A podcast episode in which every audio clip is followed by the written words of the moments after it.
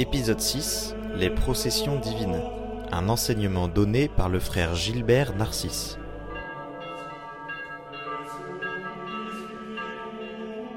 Alors nous allons commencer une nouvelle conférence dans cette euh, théologie à l'école de Saint Thomas d'Aquin. Donc euh, nous allons euh, prendre un deuxième volet concernant Dieu après les trois premières conférences qu'on traitait du Dieu unique. On va maintenant traiter de la Trinité. Et vous allez voir que la Trinité, c'est beaucoup, beaucoup plus simple que le Dieu unique. Hein euh, le tout, évidemment, c'est de maintenir les deux. Bon. Euh, les deux, le Dieu unique et la Trinité. Alors pour cela, je vais le faire en quatre moments, cet exposé. Un premier, un première partie assez rapide, comment on va passer du Dieu un au Dieu trinitaire, ou comme on dit parfois, même si le mot en français n'est pas fréquent, au Dieu trine. Hein, Dieu un au Dieu trine. Première partie. Deuxième moment, je donnerai quelques éléments, mais quelques éléments seulement, de ce passage dans l'Écriture sainte. Dans l'Écriture sainte. Ensuite, quelques éléments de ce même passage du Dieu un au Dieu trine, plus exactement quelques affirmations sur la Trinité dans la tradition catholique, pour savoir ce que la tradition catholique a dû affronter comme doctrines diverses et finalement ce sur quoi se sont concentrés les théologiens.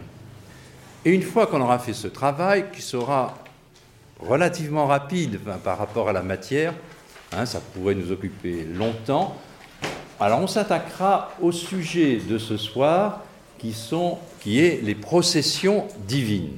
Alors à ce sujet, chez saint Thomas d'Aquin, qui correspond à, euh, chez saint Thomas d'Aquin à la question 27 de la prima part. Donc, si vous voulez la lire, ben, il y a cette question-là, mais on va la traiter, nous, d'une manière assez proche, mais euh, avec quelques petites modifications ou en tout cas en intégrant des éléments que saint Thomas dit euh, postérieurement.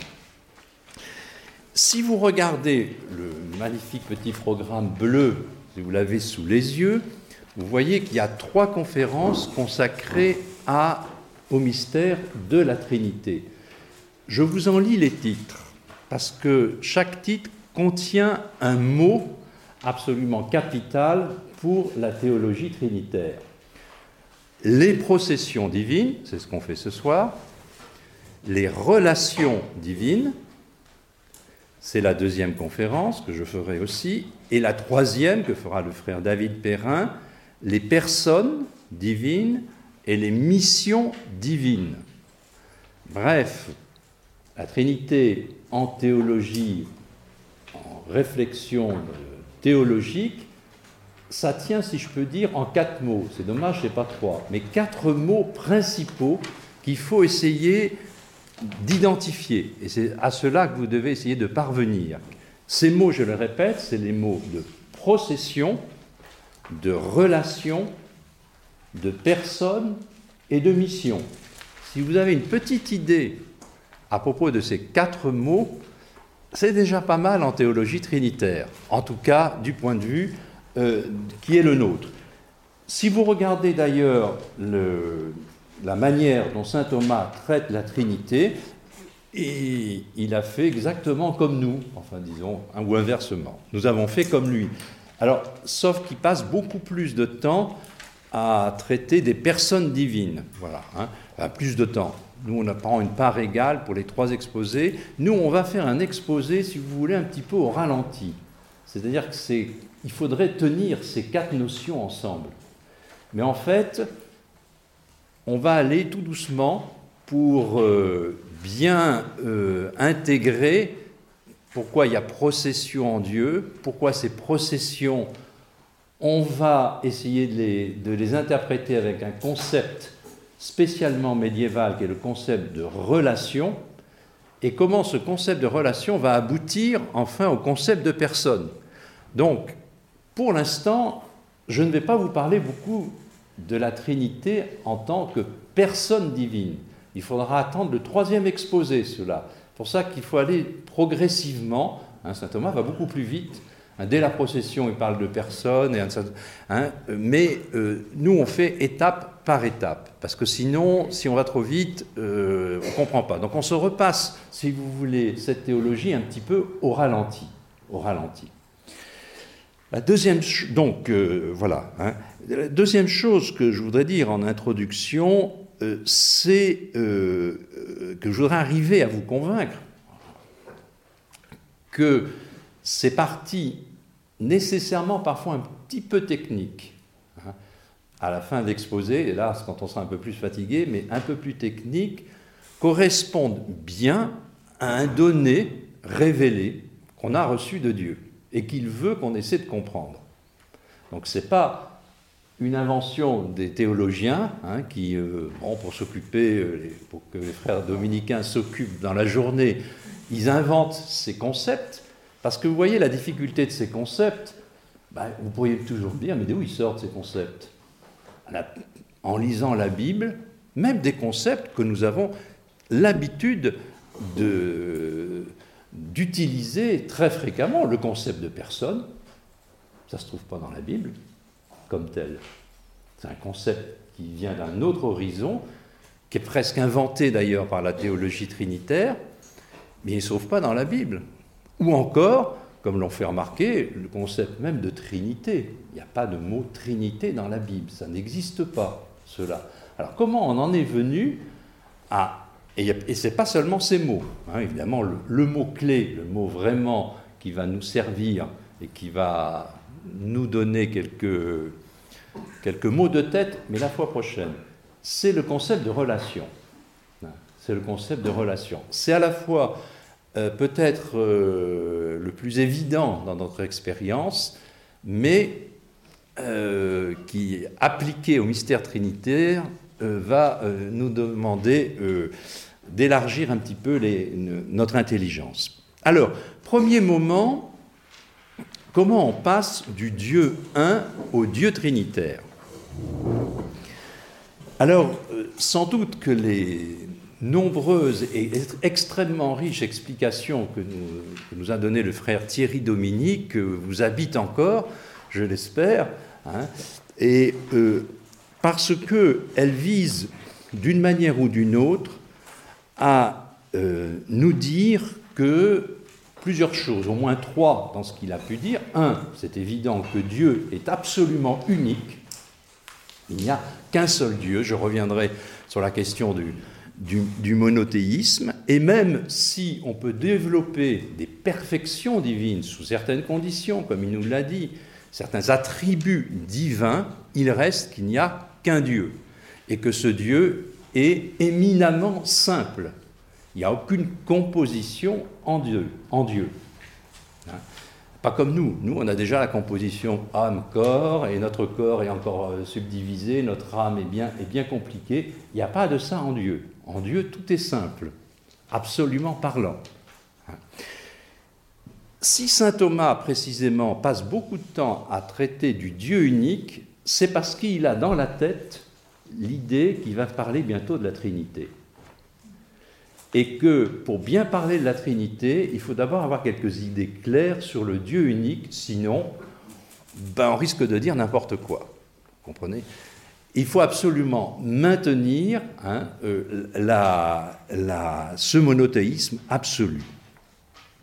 Ce qu'a été développé aussi dans les exposés précédents à propos du Dieu unique, c'est notre capacité de connaître Dieu nous avons une réelle capacité intellectuelle de connaître Dieu, sous certaines conditions, avec des limites, sous des modalités diverses, connaissances philosophiques, connaissances théologiques, par la foi, par l'expérience mystique, on pourrait développer toutes ces connaissances. Mais nous avons une réelle capacité de le connaître, même si, on a beaucoup insisté là-dessus, pour l'instant, c'est dans un régime particulier qui est celui de la foi. Qui est celui de la foi. Nous ne voyons pas Dieu. Il y aura une autre étape, si tout se passe bien, où nous verrons Dieu, nous verrons Dieu face à face. Cela nous est produit, promis, nous verrons l'essence de Dieu. Pour l'instant, nous ne le voyons pas, seulement on peut quand même le connaître d'une certaine manière. Et évidemment, ce qui va beaucoup distinguer ce qui vous a été dit jusque-là sur le Dieu unique, c'est que quand on parle du mystère trinitaire, évidemment, il y a beaucoup de données de la révélation qui vont être ici, qu'on devra intégrer et qui vont venir à notre secours. Hein. Euh, le frère Thierry Dominique a beaucoup insisté sur le fait que la connaissance de Dieu, voyez, euh, par les philosophes euh, comme principe de tout être, oui, comme cause finale, c'est déjà plus compliqué. Comme, voyez, dès qu'on avance dans la connaissance des philosophes, je dirais purs, c'est-à-dire qui n'ont pas été d'une manière ou d'une autre en contact avec le christianisme. Elle est compliquée. Nous, en théologie, si on peut dire, puisqu'on va parler de la Trinité, et contient d'ailleurs que cette Trinité est inaccessible à la raison humaine, on pourra le dire pourquoi, et qu'elle n'est donc accessible que par la révélation, évidemment, cette révélation, elle va venir au contact d'un certain sens de Dieu que notre intelligence humaine peut avoir. Et saint Thomas nous dit que c'est absolument essentiel que notre intelligence ait ce sens de Dieu, parce que eh bien, quand la Trinité se manifeste, il faut savoir d'une certaine manière à qui on a affaire. Hein. Euh, si on veut confesser que Jésus est vrai Dieu et vrai homme, il faut avoir une petite idée de ce qu'il en est de Dieu, vrai, de, de, de l'homme et de Dieu. Il a aussi beaucoup insisté sur un traité extrêmement classique, le fait que nous avons la capacité de nommer Dieu. Hein, de nommer Dieu. Là aussi, avec une articulation assez précise des concepts, hein, euh, sur la manière dont nous, usons des concepts sur la manière dont nous pouvons euh, connaître euh, certaines réalités, comment nous les connaissons, et, appliquer à Dieu comment cela, qu'est-ce que ça signifie exactement quand nous appliquons un concept à Dieu. Donc ça, c'est comment on peut le connaître et quel est le nom par excellence de Dieu. Alors cela, c'est un, un traité, lui, il en a parlé un petit peu dans l'écriture, mais dans l'écriture sainte, c'est un thème majeur, la question de nommer Dieu. Est-ce qu'on peut ou pas nommer Dieu? Et il y a beaucoup de noms de Dieu qui sont donnés. Et le nom le plus nouveau de Dieu dans le Nouveau Testament, c'est le nom de Père. Ce n'est pas exactement celui que retiendra saint Thomas là où il en parle, parce que là où il en parle, il a un point de vue beaucoup plus large qui est qui est euh, notre capacité de dire quelque chose de vrai sur Dieu. Mais dans l'Écriture, ce qui est très net, c'est que Jésus est venu révéler le nom du Père, hein, à tel point que c'est à intégrer cela, et c'est intégré dans la grande prière des chrétiens, hein, euh, le nom de Dieu a sanctifié, notre Père qui es aux cieux, que ton nom soit sanctifié. Parce que à chaque fois que Dieu révèle quelque chose de son nom, et finalement il en révèle très souvent quelque chose, il faut que ça soit lié immédiatement à une sanctification, voire même précédé à une sanctification de son existence. Les deux, sont absolument liés. Mais ce que nous révèle Jésus, dans l'espèce de face-à-face qui va être déterminant pour le mystère trinitaire, c'est ce nom de Père. Donc, voyez, cette nomination de Dieu, on pourrait dire que celui qui est, il va s'épanouir dans ce nom de Père et s'épanouir aussi dans une, autre, dans une autre réalité profonde de Dieu que nous donnera la première épître de Saint Jean en disant que Dieu est amour, que Dieu est agapé. Hein. Et euh, autrement dit, cet être qui peut-être nous paraît un petit peu nébuleux, euh, sa réalité profonde, c'est la charité, c'est l'agapé. Hein. C'est l'être du Dieu un, c'est l'être du Dieu euh, trinitaire.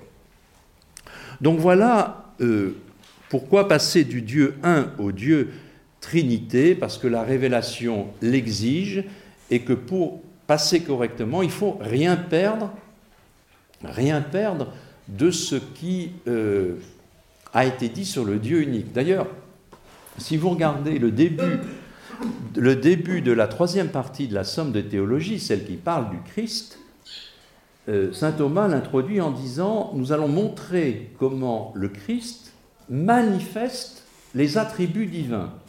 C'est-à-dire les attributs divins dont il a parlé euh, au, au, début de la Somme, au fond, ils vont prendre une coloration tout à fait spéciale, concrète, réelle dans l'humanité de Jésus. Hein.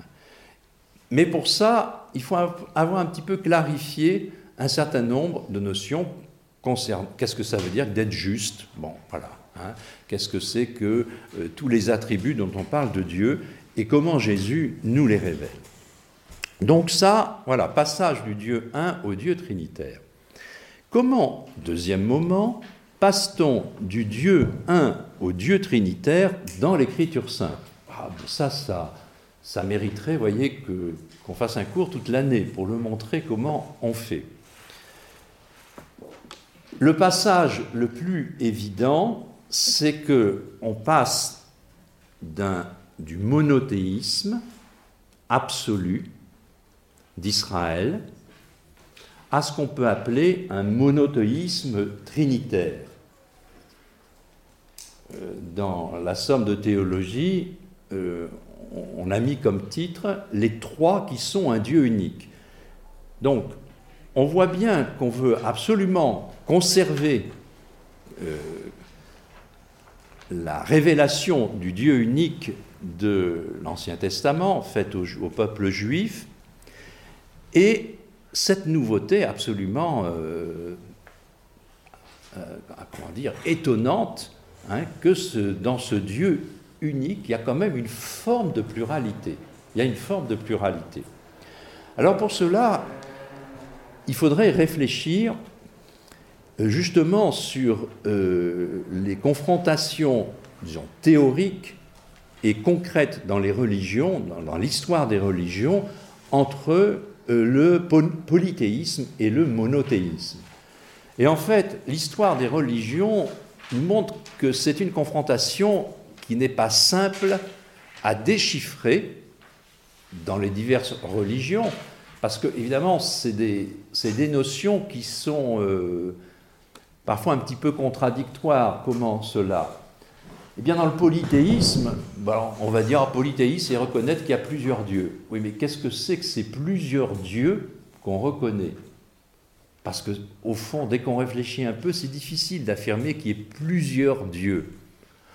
Alors, généralement, on en affirme plusieurs parce qu'on les fait correspondre à des domaines d'efficacité. Et ça, Israël sera toujours tenté par ça en disant, euh, bon, il y avait peut-être efficace pour telle ou telle chose, mais pour telle ou telle, peut-être qu'il faut aller en chercher un autre.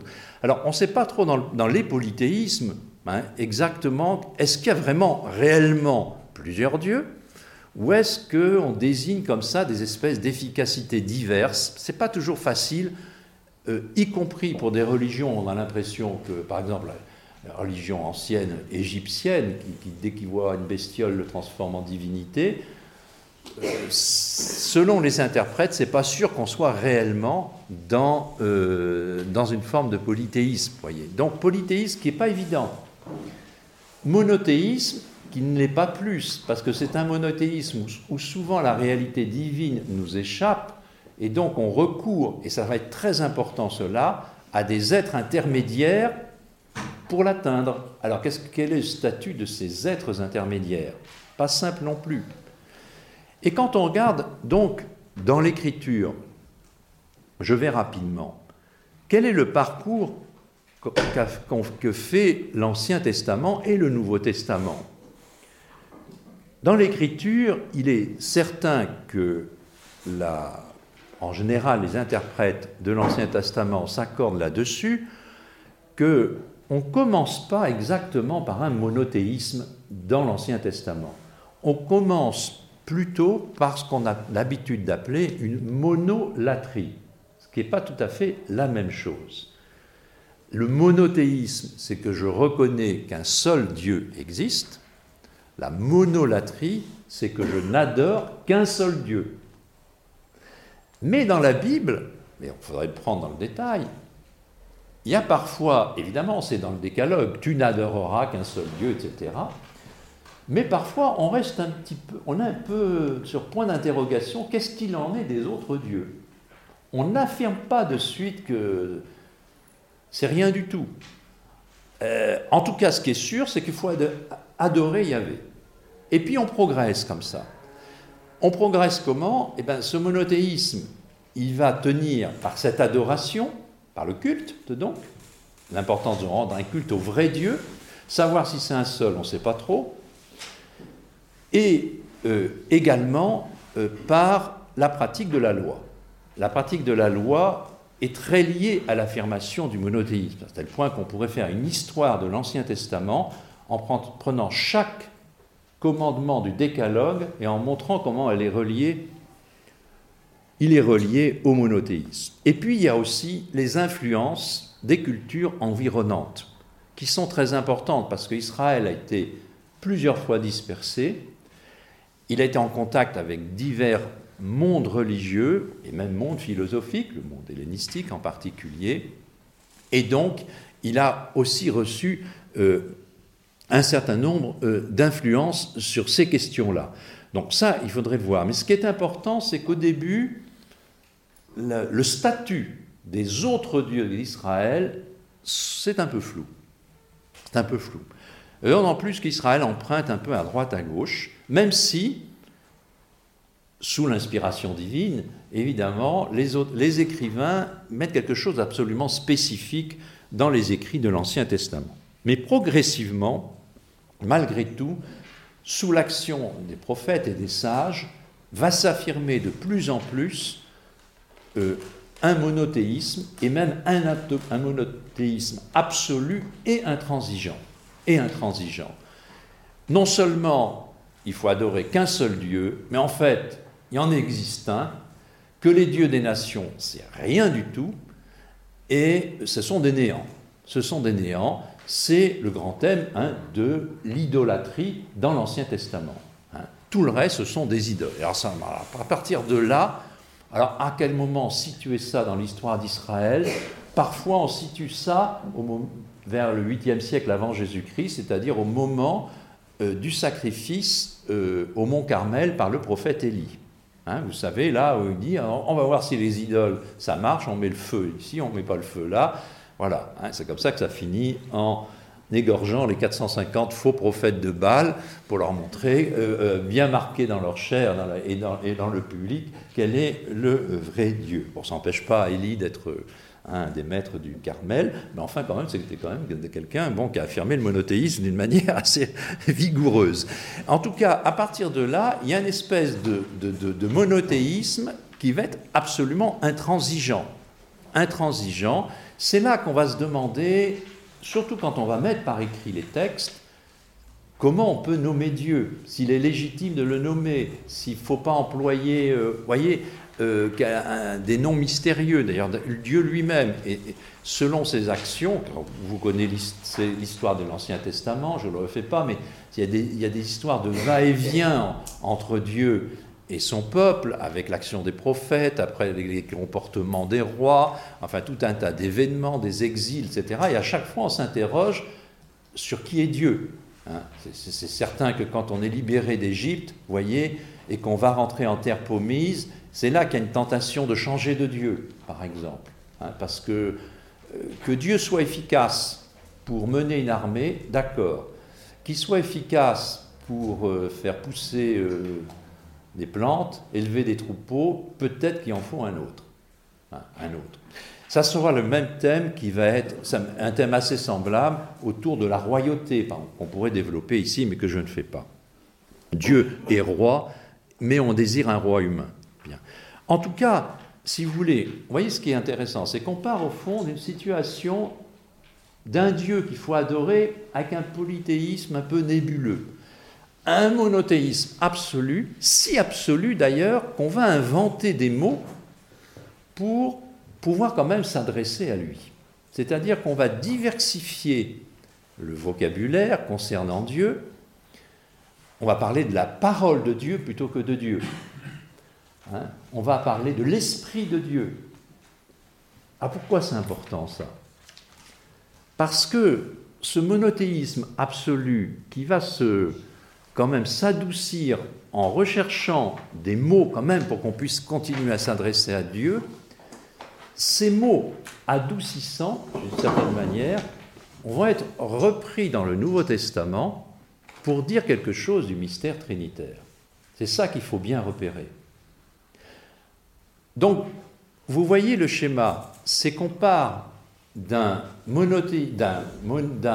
monolatrie, on passe par un monothéisme absolu, qu'on relativise, on pourrait dire, par, des, certaines notions, notions divines, et puis arrivé dans le, Nouveau Testament, ces notions vont être ressaisies, ressaisies pour exprimer à nouveau une pluralité en Dieu. Mais vous voyez, pour exprimer à nouveau une pluralité en Dieu, il fallait passé par une phase historique qui affirme radicalement le monothéisme. Parce que le problème, c'est quand, et, je vous assure que les, vous le savez, que les contemporains de Jésus ont bien repéré l'affaire. Quand, il s'agit, quand, quand, Jésus ne cesse de, de donner des attestations de sa divinité, et pour ceux qui sont formés au monothéisme absolu, c'est pas simple. C'est pas simple. Un signe très net de cela, on le trouve par exemple chez Saint Paul. Saint Paul, est absolument convaincu que Jésus est Dieu, mais il le dit presque jamais. Il le dit bien des fois, mais il le dit pratiquement jamais. C'est-à-dire qu'il ne dit jamais que Jésus est Dieu. Il dit jamais que Jésus est Dieu, il dit que Jésus est Seigneur. Ça veut dire la même chose, mais il ne dit pas que Jésus est théos. Hein. ça, c'est, il réserve ça quand même, il est encore dans son, judaïsme intransigeant, il y a quelque chose qui résiste. Alors c'est intéressant de voir justement qu'il résiste à cela. Il n'y a aucune ambiguïté, hein, parce que Kyrios, dans la Bible, euh, le, Saint Paul lit la Bible en grec, hein, il lit la Septante, et donc euh, dans la Septante, on emploie ce mot Seigneur pratiquement plus de 3000 fois, et, plus de 3000 fois ça concerne Dieu. Donc parce que des fois ça veut dire un terme, un terme euh, générique euh, plus, plus large, hein. mais sur les 3000 fois ça veut dire Dieu. Alors quand Saint Paul l'attribue, dit que Jésus est Seigneur à la gloire de Dieu le Père, etc., il sait très bien qu'il affirme la divinité de Jésus, mais il ne dit pas exactement qu'il est théos. Hein. Seulement la divinité est affirmée. Par ailleurs, il affirme cette divinité de bien d'autres manières. Par exemple, en associant, quand il associe, comme le feront l'Évangile, Jésus au pardon des péchés, ou au jugement dernier, ou à la création du monde, un bon juif sait que tout ça, c'est réservé à Dieu. Hein, absolument l'homme. Donc l'affirmation de la divinité de Jésus ne fait aucune ambiguïté, mais le fait qu'on l'affirme indirectement, c'est que il y a ce monothéisme absolu dont, Israël est dépositaire du vrai Dieu, hein, et peut-être encore d'ailleurs, et euh, malgré tout, il, faut euh, le euh, diversifier. Donc vous voyez comment, au fond, ce, jeu polythéisme-monothéisme nous amène hein, à la question, justement, qui est parfois très reprochée aux chrétiens, notamment par, par, les musulmans, de savoir est-ce que les chrétiens maintiennent vraiment un monothéisme où c'est euh, deux, affirmations juxtaposées, inconciliables et, euh, idolâtres. Donc, et idolâtres. Hein, l'eschatologie musulmane, le retour, au retour, Jésus viendra expliquer aux chrétiens à quel point ils se sont trompés de l'avoir divinisé. Il n'est pas question de, de diviniser euh, quelqu'un qui se serait fait homme. Quelle horreur. Ça, c'est pas possible. Hein, le, pur ne peut pas se mélanger à l'impur. Hein. Euh, bon, dans la tradition juive, c'est pas tout à fait cela, mais ils sont l'écho, hein, les musulmans, de ce monothéisme quand même euh, absolu. Donc, vous voyez que dans l'Écriture sainte, il, va y avoir euh, cette progression. Alors ensuite, qu'est-ce qu'il faudrait faire? Mais nous n'avons pas le temps de faire. il faudrait reprendre chacun des trois de la Trinité et voir comment dans le Nouveau Testament, ils sont présentés, ils sont affirmés comme étant Dieu. Comme étant Dieu. Je dirais le Père, il n'y a pas de problème. Le Père, le Père c'est un thème corrélatif. C'est un terme corrélatif qui est corrélié, donc corrélatif, au Fils. Et donc, l'affirmation de la divinité du Père va aller de pair, si je peux dire, avec l'affirmation de la divinité du Fils, la, divinité de Jésus. On affirme de, mille et une manières la divinité de Jésus dans le Nouveau Testament. Je vous en ai dit quelques éléments euh, ici, tout à l'heure. Cette euh, divinité du Fils, il faut voir ce qu'elle a de singulière. le mot Père, pour Dieu, n'est pas ordinaire dans la Bible. Il n'est pas, pas, tellement euh, employé, il n'est pas tellement employé dans l'Ancien Testament. Il n'est pas employé dans l'Ancien Testament, pratiquement pas. Il y a peut-être des caractères paternels et maternels, d'ailleurs en Dieu dans l'Ancien Testament, mais le titre de père, c'est un titre proprement néo-testamentaire qui apparaît plus de 400 fois dans le, Nouveau Testament. Hein, et très nombreuses fois dans la relation entre Jésus et son Père. À tel point, vous savez, que l'évangile de Saint Jean va, saisir ce lien unique en disant que Jésus, c'est le Fils. Jamais l'évangile de Saint Jean emploie le terme Fils pour parler des croyants. C'est réservé à Jésus. Il est le Fils et même le Fils unique, le monogène. Il y a quelque chose absolument unique dans la relation de filiation et de paternité entre, Dieu le Père et Jésus. Les croyants, ils sont appelés chez Saint Jean enfants de Dieu. Chez Saint Paul, c'est différent. Le type de fils est attribué aussi aux chrétiens, et c'est une autre, histoire. Hein. Mais, voyez, donc l'affirmation de la divinité de Jésus, qui va se faire en effet dans cette relation de père et de fils, c'est pour ça qu'il y aura une des sourates du Coran, la, je ne sais plus laquelle, la 112, je crois, qui dira il n'est pas question que Dieu engendre. Il n'est pas question que Dieu engendre, ça c'est complètement aberrant. Engendrer, c'est l'histoire, c'est les animaux et les êtres humains. Ça ne peut pas se trouver en Dieu. Et ce mot engendrer, vous voyez, qui va être, qu'on va retrouver dans notre credo, d'une manière d'ailleurs, euh, d'une manière assez curieuse, euh, euh, j'y reviendrai. Donc, le, pour le, Fils, y a, la, sa divinité est affirmée. Sur l'Esprit Saint, c'est peut-être un petit peu plus subtil, mais on pourrait très bien montrer aussi que la divinité de l'Esprit Saint est euh, nettement affirmée dans le Nouveau Testament, notamment, mais ce n'est pas le seul moyen, parce que les théologiens appellent des énumérations. Qu'est-ce que c'est que ces énumérations? C'est le procédé, euh, le procédé euh, technique ou plutôt linguistique ou de style qui fait qu'on énonce des personnes de même dignité dans la même phrase. Et ça, Saint Paul, c'est très fréquent. Hein. C'est-à-dire qu'il va, il nomme le Père, le Fils et l'Esprit Saint. Ah ben, si c'est à côté, ça veut dire qu'on le reconnaît comme Esprit Saint. Alors il est nommé à côté des autres, et en plus il attribue. On attribue quoi? Eh bien justement ce titre de Seigneur. C'est pour ça qu'on va le retrouver dans le credo de, notre credo de la messe, dans le credo de Constantinople, quand on va vouloir défendre la divinité de l'Esprit Saint, on va dire que ce même titre de Seigneur qu'on avait appliqué à Jésus pour affirmer sa divinité, on l'affirme aussi au sujet de l'Esprit Saint.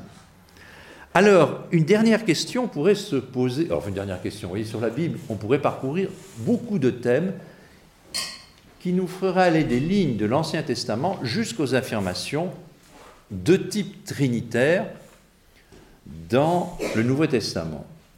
Alors, la, dernière objection qu'on pourrait faire, c'est que le mot Trinité ne se trouve pas dans le Nouveau Testament, ancien tardive, plus tardive.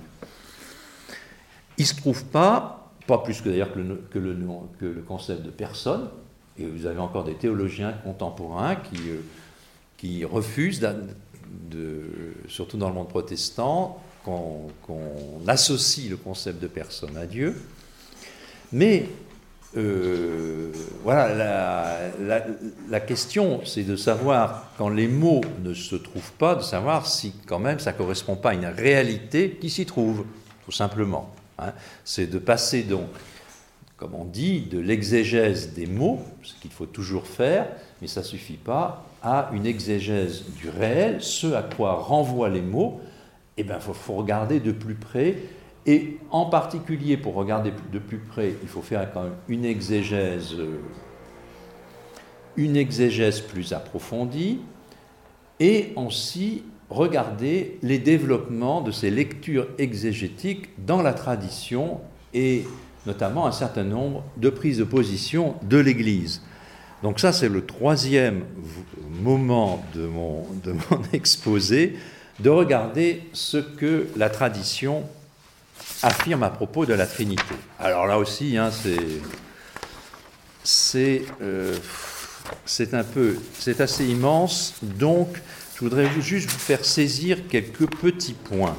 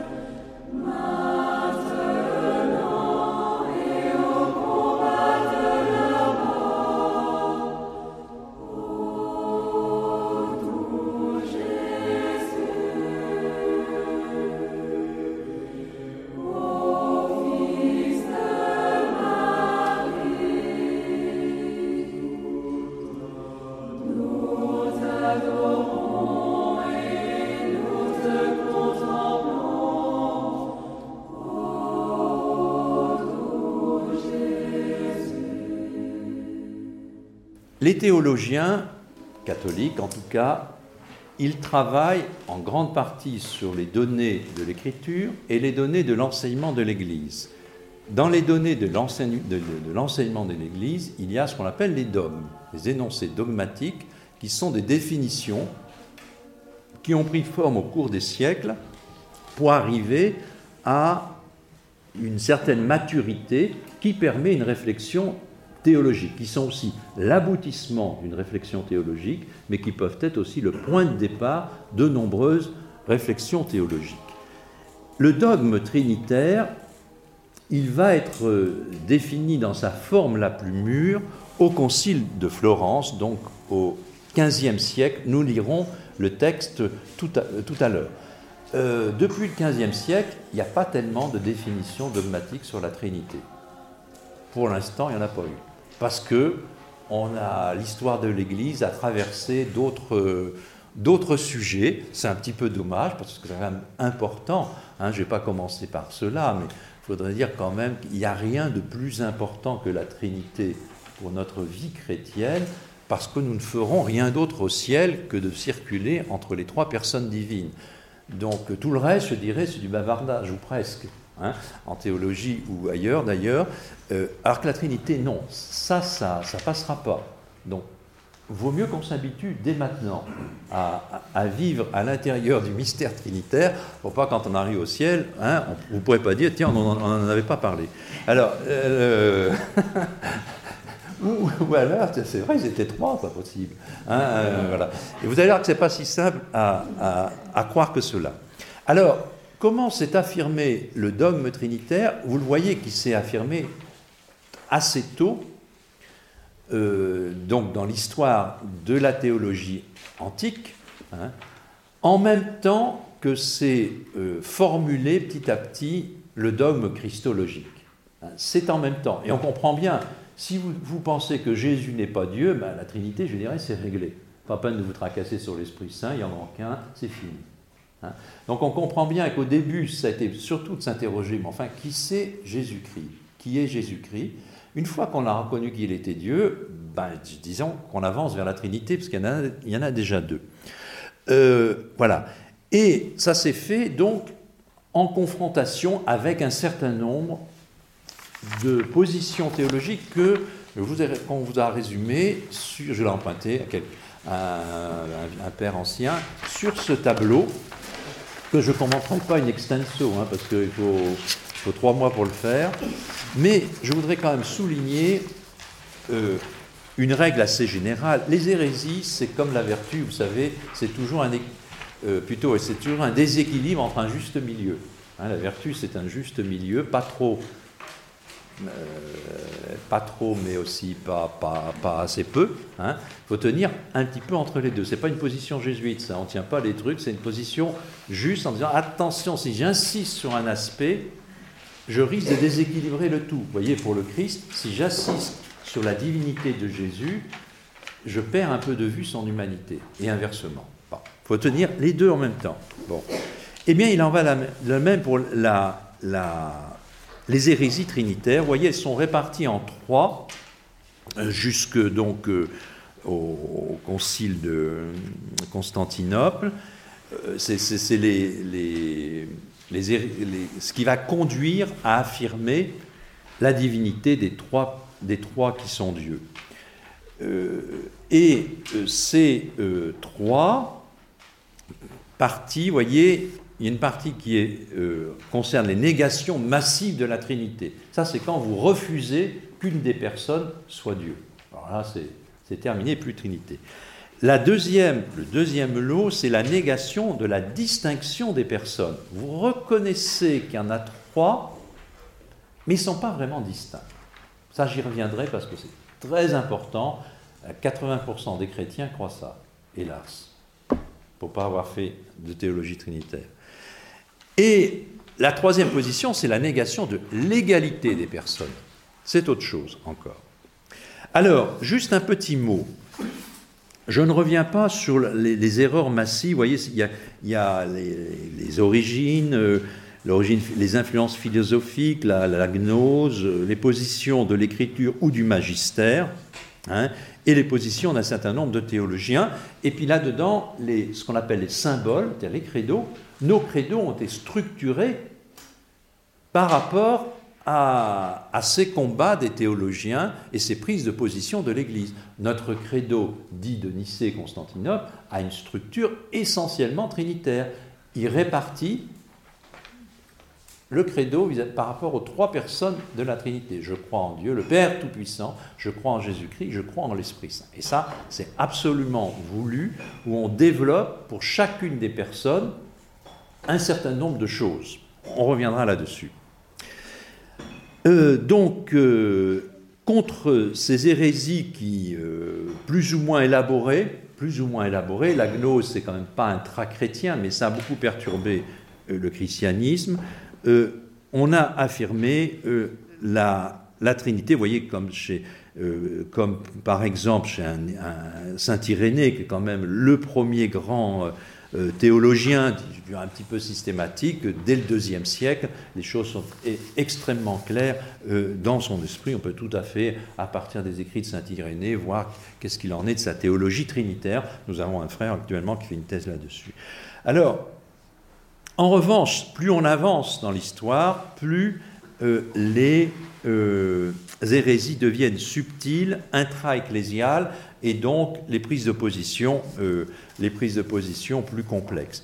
Je n'expose pas tout cela, je, dis seulement, je vous le signale pour dire que les explications que vont donner saint Thomas, elles font suite à beaucoup de choses dans l'écriture, beaucoup de choses dans la tradition. Alors qu'est-ce que je voudrais vous faire remarquer? Dans ce tableau-là, le numéro 2, négation et distinction des personnes, je voudrais vous faire remarquer la colonne où il y a marqué modalisme Et dessous, avec une faute d'ailleurs, le monarchianisme. Monarchianisme, il faut inverser le i et le s pour avoir un mot juste. Qu'est-ce que c'est que cette hérésie qu'on appelle aussi, si vous regardez dans les noms, souvent on donne le nom des, hérétiques.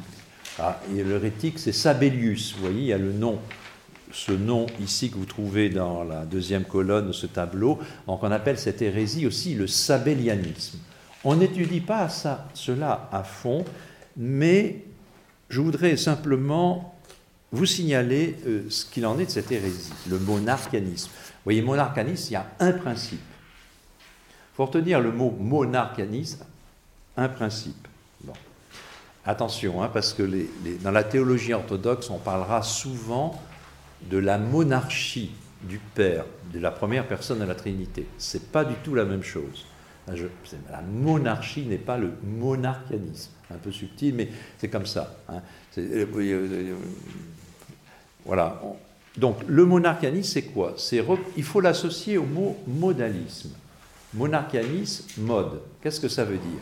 C'est concevoir Dieu comme un principe unique, monarchianisme, Dieu, principe absolu, unique, qui va se manifester sous trois modes différents. Trois modes différents, d'où le modalisme.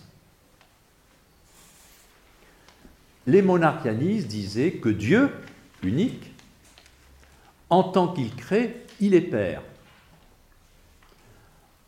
En tant qu'il nous sauve, il est Fils. En tant qu'il nous sanctifie, il est Saint-Esprit. Mais il n'y a qu'un seul Dieu. Ce sont seulement des modes de manifestation, d'apparition de ce même Dieu. Ça, c'est une hérésie. Et je suis sûr que vous en surprendrez beaucoup qui ont un peu cette idée en tête qu'au fond, Jésus, l'Esprit Saint, il y a un seul Dieu, peut-être le Père, qui prend des formes un petit peu des modes un peu, un peu différents. Alors cela, euh, ce n'est pas une hérésie intellectuellement très forte, mais dans la pratique religieuse qui peut être euh, extrêmement présente. C'est pour cela que euh, je vous la signale.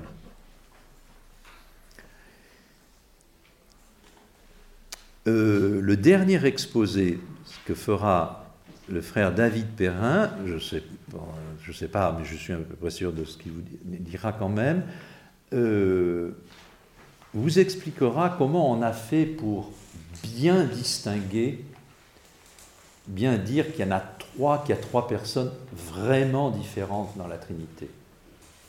La manière pour distinguer que trois personnes différentes, il n'y a pas 36 manières de faire, il faut montrer qu'elles font des choses différentes. Et donc, ça, ça va être un petit peu difficile à comprendre, c'est qu'on va associer à chacune des personnes de la Trinité une action particulière. C'est exactement ce qui se fait dans le credo, cela. Quand je dis je crois en Dieu, le Père, créateur du ciel et de la terre. Je crois en Dieu, le Père, créateur du ciel et de la terre. Et je crois en Fils. Mais le Fils, il est créateur aussi. Et l'Esprit Saint, il est aussi créateur. Pourquoi on ne le dit pas des autres personnes? Précisément pour combattre cette hérésie. Parce qu'on veut dire, mais attention, voilà, le Père, vous voyez, c'est bien différent, il a créé le monde, il a l'origine de tout, et on, fait, et ça, c'est pas moi qui vous l'expliquerai, c'est le frère David, donc marquez ça dans un petit coin, on applique ici ce qu'on appelle la doctrine de l'appropriation, appropriation trinitaire, c'est-à-dire qu'on attribue à une personne divine une action qui est pourtant commune aux trois. Pourquoi on le fait? Ben, et, au nom de quoi on le fait? On ne le fait pas au nom de n'importe quoi. Hein. Voilà. Mais ça, c'est pas à moi de l'expliquer. Je ne peux pas tout dire. Hein. Mais euh, repérez que cette hérésie-là, comme elle risque de s'ancrer, on distingue les actions. Hein. On dit, ah, l'Esprit Saint dans la Trinité, c'est l'amour. Comment ça Le Père, il nous aime aussi? Et le Fils, il nous aime. Il n'y a pas que l'Esprit Saint qui nous aime. donc, euh, c'est des noms qui sont plus associés. Il y a une manière de classer ces noms la suite. Donc je vous signale cette hérésie-là, hein, qui est importante. Euh, dans le deuxième, l'autre tableau, évidemment, par la suite, euh, quand on a bien ancré la divinité de Jésus, vous savez comment on l'a ancré, cette divinité, en introduisant un mot qui va nous poser bien des problèmes. Pour dire, parce que quand on lit le Nouveau Testament, pour dire que Jésus est vraiment Dieu, est vraiment égal à Dieu, c'est pas facile. Parce que Testament, le Nouveau Testament prend des mots de l'Ancien Testament. Alors, entre père et fils, on voit bien qu'il y a une certaine égalité entre père et fils. Euh, mais voilà, hein, euh, il est le verbe, hein, il est le verbe de Dieu. Ça dit bien des choses. Donc on va introduire, et ça dès le IVe siècle, et même un petit peu avant, un mot philosophique qui veut dire cela, qui est le mot substance. On va dire le Père et le Fils, ils sont de même substance. Hein, c'est le fameux homo-ousios. Ils sont l'un et l'autre de la même substance, c'est-à-dire ils sont tous les dieux, tous les deux totalement l'unique Dieu. Ils sont homo-ousios. En français, on dirait consubstantiel. consubstantiel. Le frère Thierry Dominique a fait une allusion à cela en disant que dans le credo, on avait dit de même nature, hein, ce qui est un peu maladroit, parce que nous sommes dans cette salle de même nature, nous ne sommes pas consubstantiels. En Dieu, il n'y a qu'une seule substance divine. Le gros problème, c'est que, vous voyez, c'est comment dire qu'ils sont plusieurs sans multiplier les substances. Hein, ça sera ça, ça, la difficulté. Mais pour l'instant, on affirme ça en introduisant. Eh bien, on va faire la même chose, voyez-vous, vis-à-vis de l'Esprit Saint. On va employer le même mot. On va dire que l'Esprit Saint est aussi homo-ousios. De homo, substance, de la même substance que le Père et le Fils. Donc la consubstantialité des trois qui sont Dieu. Les trois sont Dieu, ils sont consubstantiels. Dans le credo, on le dit en affirmant sa seigneurie. Vous avez dans ce tableau aussi euh, euh, ce qu'on a appelé le... Alors la théologie trinitaire, euh, elle a connu d'autres déboires. Hein, au XIIe siècle, il y a un théologien qui s'appelait Gilbert de la Porée, malgré son magnifique prénom, a quand même fait une hérésie, euh, en pensant que, alors beaucoup là que les, enfin un certain nombre d'hérésies sur la, Trinité en, en, faisant presque trois, êtres séparés. Les, le, euh, à l'intérieur de ces développements théologiques, il y a eu des, très grands théologiens. Alors certains sont signalés ici à la fin de la deuxième page que vous avez ici, hein, notamment euh, l'école d'Alexandrie, hein, Saint Athanase au début, euh, voilà, mais et surtout ceux qu'on appelle les Cappadociens, Cappadociens qui est l'actuelle Turquie, Saint Basile, Saint Grégoire de Nice, Saint Grégoire de Naziance, qui sont les grands théologiens de la théologie trinitaire et qui vont introduire du vocabulaire qui va nous donner du fil à retordre, et notamment le vocabulaire, le mot substance par exemple, c'est chez eux qu'on le trouve, pourrait bien dire, qui vont introduire déjà, mais sans en avoir une définition vraiment adéquate, le concept de personne et le concept de relation. Donc ces mots-là, il faut s'attendre à ce qu'on les retrouve. Mais vous voyez, ça date, hein, c'est déjà dès, le, euh, ici le 4e, 5e siècle, on les a. Alors il ne faut pas s'étonner qu'on va les retrouver au Moyen Âge, hein, où là va se faire une élaboration conceptuelle beaucoup plus euh, rigoureuse. Le grand auteur aussi, évidemment, de la, Trinité, de la théologie trinitaire du côté latin, côté grec, c'est euh, Saint Augustin c'est Saint Augustin. Et c'est là le maître de Saint Thomas. Hein. On va employer une des, comment dire, Saint Augustin a écrit un traité de le De hein, un grand traité sur la Trinité, hein, qui, euh, en de nombreux livres, je ne sais plus combien il y en a, 12 ou 13, pour la petite anecdote d'ailleurs, il était, vous savez, évêque en Afrique du Nord, et puis il avait écrit la moitié de son traité. Puis il a dû partir en activité pastorale à droite, à gauche, en écrivant les brouillons de, ces traités, et en son absence, on les a publiés. Il était furieux, il a dit c'était comme ça, je n'écrirai pas la fin. Mais il a quand même écrit la fin. Alors, on a ce traité-là qui va être vraiment un ouvrage, l'ouvrage, grand ouvrage de référence, et en particulier celui de saint Thomas, qui va employer un de ces procédés euh, dont je vais vous parler euh, tout de suite.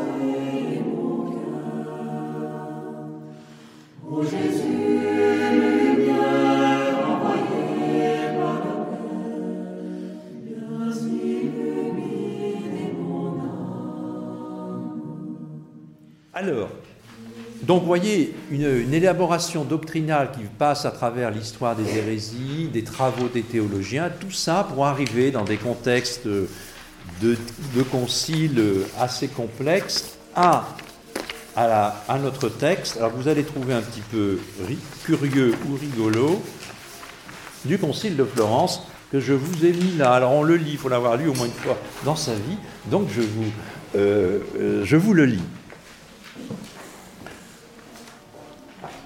La Sainte Église romaine, donc vous voyez, on est au XVe siècle, établie par la... Alors, il est assez simple, relativement simple à comprendre, c'est la phrase la plus compliquée qui va nous occuper le reste de nos exposés.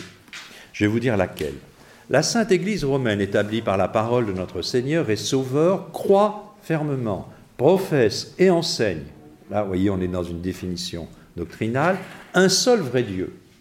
C'est clair tout-puissant, immuable et éternel, Père, Fils et Saint-Esprit, un dans son essence, trine dans ses personnes. Le Père inengendré, le Fils engendré, le Saint-Esprit procédant du Père et du Fils. au IVe siècle, on a, ajouté depuis longtemps la, ce qu'on appelle le filioque, hein, la, mention du Fils. Pas depuis longtemps, depuis peu. Le Père, alors là, on, va montrer qu'ils sont bien différents. Et donc, on va enfoncer le clou dans l'expression. Hein. Le Père n'est ni le Fils, ni le Saint-Esprit. Le Fils n'est ni le Père, ni le Saint-Esprit. Le Saint-Esprit n'est ni le Père, ni le Fils. Mais le Père n'est que le Père, le Fils que le Fils, le Saint-Esprit que le Saint-Esprit. Seul le Père a engendré le Fils de sa substance, Seul le Fils est engendré du Père, seul le Saint-Esprit procède à la fois du Père et du Fils. On situe, voyez, des personnes selon leur origine. Notez ça, hein, d'où elles viennent par rapport au Père, donc engendré, non engendré, inengendré, procédant, etc. Vous voyez qu'on a les mots procédés.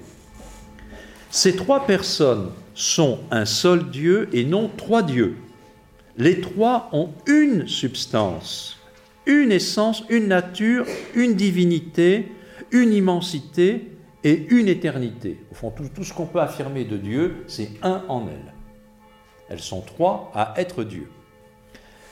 Alors voilà la phrase qui est compliquée et que vous devez normalement, sauf ceux qui ont fait des études d'idéologie trinitaire déjà, mais que vous devez normalement ne pas comprendre.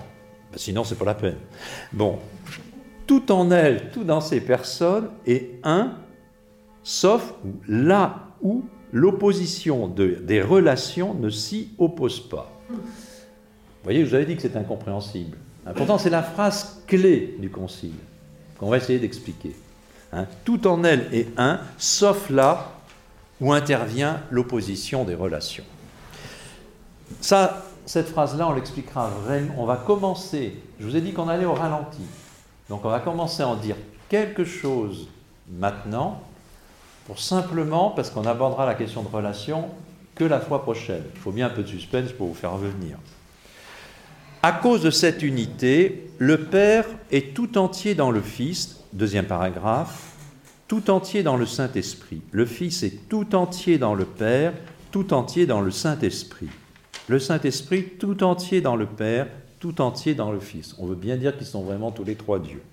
Aucun ne procède, ne précède l'autre en éternité, ne dépasse l'autre en grandeur, ne surpasse l'autre en puissance. J'ai oublié de vous dire ça dans les hérésies tout à l'heure. Le contraire de cela, ça serait ce qu'on appelle le subordinationnisme. Le subordinationnisme, c'est toute hérésie qui présente une des personnes divines comme un peu inférieure par rapport aux autres. Ce qui parfois Jésus prête le flanc à cela, en disant le Père est plus grand que moi. Ah, ben oui, vous voyez qu'il est, plus, grand, donc il est plus petit. Donc, mais le subordinationnisme est une hérésie qui est toute formule souvent maladroite au début du christianisme. Il y a beaucoup de formulations subordinationnistes parce que ce n'est pas encore bien défini, alors pour bien. De toute éternité, sans commencement, le Fils a son origine du Père. Notez les personnes de la, Trinité. C'est beaucoup par rapport à leur origine. C'est d'ailleurs seulement par rapport à leur origine. De toute éternité, sans commencement, le Saint-Esprit procède du Père et du Fils. Le mot procède. Tout ce qui est, tout ce qu'est ou a le Père, il ne l'a pas d'un autre. Il est le principe sans principe. Voilà ce que les orthodoxes appellent la monarchie du Père. C'est-à-dire que le Père est la personne qui ne tient pas sa divinité des autres personnes. Principe sans principe. Tout ce qu'est ou a le Fils, il l'a du Père, c'est-à-dire la divinité. Il est principe du principe, seulement procédant du principe. Tout ce qu'est ou a le Saint-Esprit, il l'a à la fois du Père et du Fils. Mais le Père et le Fils ne sont pas deux principes du Saint-Esprit, mais un seul principe. De même que le Père et le Fils et le Saint-Esprit ne sont pas trois principes, mais un principe des, un principe des créatures. Notez cette finale.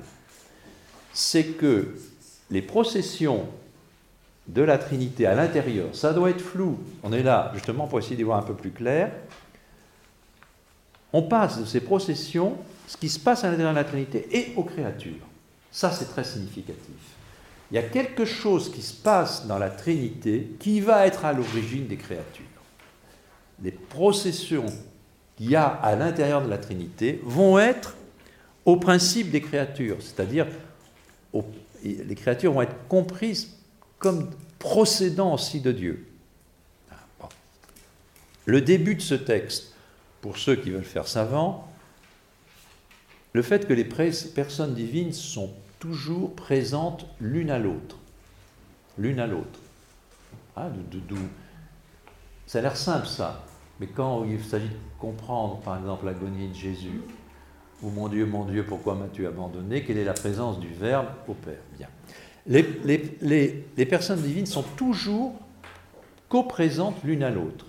Alors on, appelle ça en latin la circum, circum incession. Chaque personne est comme entourée par l'autre personne divine. C'est un terme, si vous l'en trouvez. On ne le trouve pas toujours dans le sud-ouest, mais quand même, euh, de temps en temps. dans les ouvrages de théologie, et dans la tradition grecque, on appelle ça la péricorèse. Le fait que les personnes, trois personnes divines, sont toujours présentes l'une à l'autre. Dans le mystère de la Trinité, ça ne pose pas de question. Mais c'est quand, ben c'est comme vous le savez, c'est que ces personnes, elles vont Qu'est-ce qui va se passer? Eh bien, c'est ce que vous expliquera le frère David c'est qu'elles vont être envoyées en mission divine. Elles vont partir dans le monde, si je puis dire. Comment ça se passe? Comment ça se passe quand l'esprit vous dit Ah voilà, l'esprit me sanctifie, je suis en relation. Le Verbe, le verbe s'est incarné. Et qu'est-ce qui se passe dans la Trinité à ce moment-là? Donc en fait, tout ce que l'on va faire maintenant, je surveille ma petite remonte, ça va. Euh, c'est pour essayer d'expliquer cet aboutissement cet aboutissement dogmatique de, qui affirme en même temps qu'il n'y a qu'un seul Dieu, mais qu'il y, en a, trois qui sont Dieu. L'enjeu, bah, l'enjeu il est immense, c'est que, comme je vous le disais, c'est que nous allons passer notre vie éternelle dans ces trois qui sont Dieu, et puis sur le plan de notre intelligence, est-ce qu'on est sûr de ne pas mettre en péril le monothéisme en affirmant cela? Parce qu'on peut juxtaposer deux affirmations, on peut dire, mais non, nous on croit au monothéisme, on en affirme quand même qu'ils sont trois. Oh, bah alors, comment vous faites pour concilier les deux Alors c'est ce qu'on va essayer de faire, encore une fois, en allant au ralenti. Au ralenti et d'abord en comprenant, c'est la quatrième et dernière partie de l'exposé, un petit peu plus difficile. Ah là c'était simple. C'était les données que, hein, les données c'est un peu plus difficile sur le plan de la, réflexion. On va essayer donc de comprendre ce mot procession. Procession. Puisqu'il est, il se trouve, je viens. Procession, ça explique ce que Jésus dit en disant quand il dit je viens du Père. Qu'est-ce que ça veut dire exactement?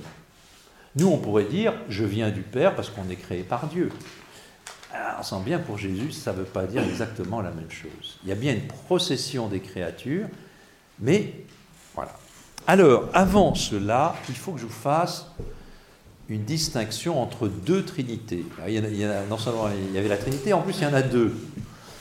Parce que sinon, il y a quelque chose que vous n'allez pas comprendre. Vous allez, euh, en tout cas, pas me suivre jusqu'au bout. On, a l'habitude de distinguer en théologie ce qu'on appelle la trinité économique et la trinité immanente. Qu'est-ce que veut dire cette distinction? La trinité économique, c'est la trinité telle que Jésus nous la révèle dans sa personne et dans ses actions. C'est la Trinité à l'œuvre dans l'économie du salut. Évidemment, ce n'était pas dans notre monde économique, ce serait trop beau. Euh, c'est la Trinité, et il n'y a que comme ça qu'on connaît la Trinité. que comme ça qu'on connaît la Trinité. C'est-à-dire qu'on la connaît parce qu'elle a posé des actions de création, de salut, de sanctification. C'est comme ça que j'en suis venu à dire il y a une Trinité, c'est ce qu'on appelle la Trinité économique. Alors qu'est-ce que c'est que la Trinité immanente? Eh bien c'est la Trinité telle qu'elle est en elle-même, indépendamment de ses actions. Et ce n'est pas tout à fait la même chose. Évidemment, c'est la même Trinité, mais on ne la considère pas absolument euh, euh, euh, sous le même rapport. Alors vous me direz, mais comment on passe de l'un à l'autre? Ben, On part toujours de la trinité économique. Mais une fois que les personnes se sont manifestées par ces actions, il est normal qu'on s'interroge sur la réalité de ces personnes. Selon la règle assez générale, selon laquelle une personne n'est jamais réductible à ses actions. Je peux savoir votre métier, votre profession, votre âge, ce que vous faites, ce que vous ne faites pas, ça ne me dit pas quelle est votre personne. Pour la Trinité, il en va un peu de la même chose. Il y a un certain nombre de choses qu'ils ont réalisées pour nous manifester ce qu'ils étaient. Alors on l'a dit, c'est la charité, c'est l'amour, très bien. Et, et qu'est-ce qu'il en est de cette réalité d'amour et de charité dans, à l'intérieur même de la vie trinitaire? Alors on me dirait, mais vous êtes bien ambitieux en disant ça. Eh bien oui, parce qu'on l'a fait avant moi. Donc ça va, c'est ce que fait saint Thomas. Quand saint Thomas traite de la Trinité, il part de là. Il part de la Trinité telle qu'elle est en elle-même. Et il suppose que nous savons comment il a fait son chemin pour arriver à, ce, à dire qu'il y en avait trois et pour essayer de comprendre comment ils peuvent être trois et comment ces trois, il va falloir les désigner comme des personnes, par exemple. Donc vous voyez, il faut bien distinguer trinité économique, trinité immanente. Il y a des théologiens qui s'arrêtent à la trinité économique, c'est-à-dire qu'ils ont fait la moitié du chemin, et, c'est dommage. Parce qu'au ciel, vous savez, ça sera la trinité immanente que nous verrons. Il n'y aura plus d'économie. La seule économie, ça sera la vision de Dieu et l'échange éternel de charité. Alors c'est dommage qu'on soit arrêté à moitié chemin, qu'on va dire, bah mince, bon, enfin, on sera pardonné quand même, mais enfin. Euh, alors, ça c'est le premier point. Le deuxième point, voilà l'explication. L'explication qu'on va essayer de faire pour euh, comprendre la procession, on va emprunter ici une analogie. Le frère Thierry Dominique vous a expliqué qu'on pouvait partir, on ne peut pas faire autrement d'ailleurs. On va partir d'une réalité du monde pour essayer de comprendre qu'est-ce que ça veut dire ce mot procéder.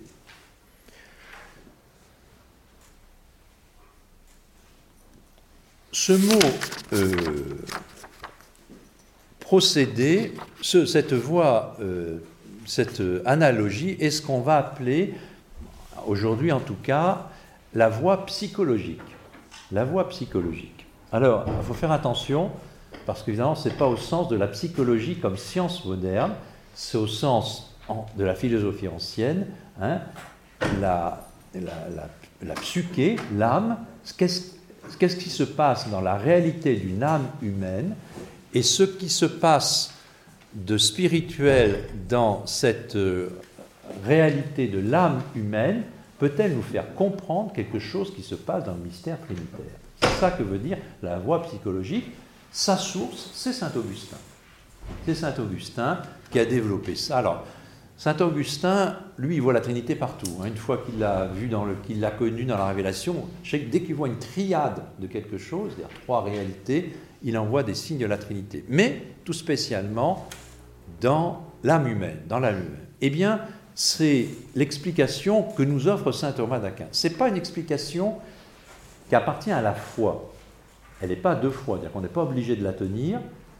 Seulement, eh ben, j'en trouve pas. Enfin, moi, j'en trouve pas de mieux. Si vous en trouvez de mieux, vous pouvez leur proposer. C'est pas simple sur ce sujet. Je pense qu'il y a un certain nombre de points chez saint Thomas. Il y en a beaucoup à mon sens, mais un certain nombre de points. C'est toujours difficile de faire un peu mieux. On peut, on peut. Hein, euh, mais là, sur l'explication donne saint Thomas, le sujet est quand même assez pointu et et c'est pas simple. Alors, ce qu'on veut essayer de rendre, de rendre compte, vous voyez, c'est mais comment peut-on dire qu'en Dieu, à l'intérieur de Dieu, il y, a, des réalités différentes qui procèdent l'une de l'autre? Comment on peut dire cela? Parce que procéder, procédere en latin, ça veut être issu de, venir de. Hein ça vient de. Donc, le Père, comme on dit, le Fils vient du Père. Bon, alors est-ce que ça, pourquoi je le transpose en Dieu?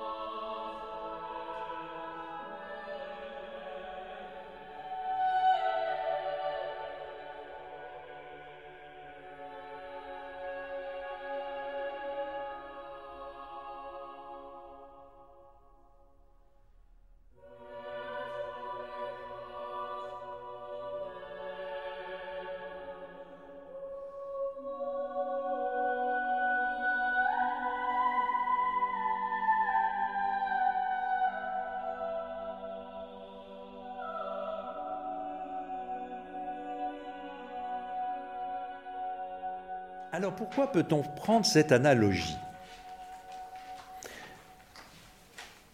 ben D'abord, comme vous l'a expliqué le frère Thierry Dominique, je peux l'utiliser parce que d'abord Dieu est créateur de toutes choses.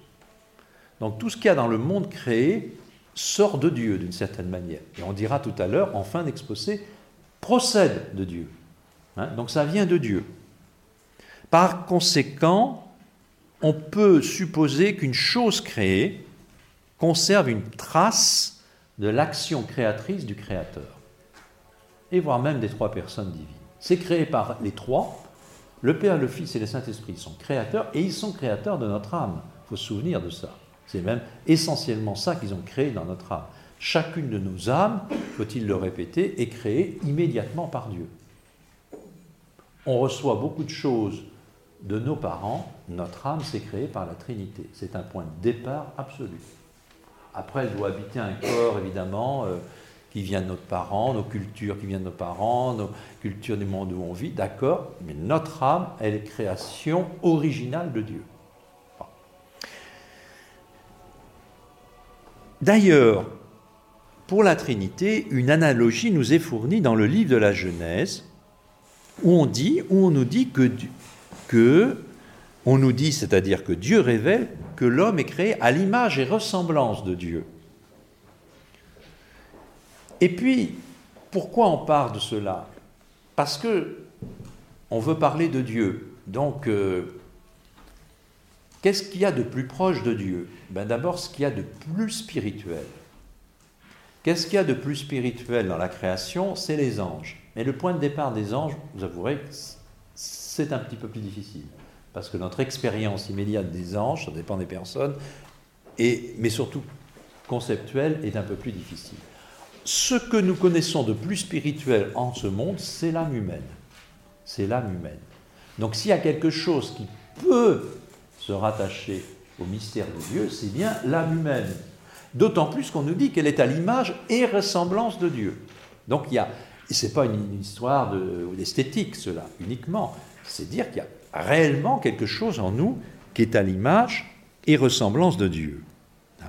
Seulement, on sait que cette comparaison, il faut faire attention, on ne peut pas la comprendre d'une manière, comme on nous, l'expliquait, le frère Thierry Dominique l'expliquait, univoque. Il faut faire des transpositions, parce qu'on ne peut pas dire, vous voyez, quand, si je parle de père et de fils en Dieu, un père et un fils, dans le monde que nous connaissons, ça fait deux êtres séparés, on ne peut pas dire ça de Dieu.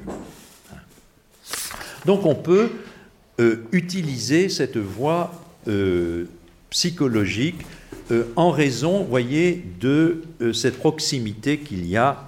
Encore une fois, elle n'est pas, elle n'est pas de foi, c'est une explication théologique, ce n'est pas une définition de foi.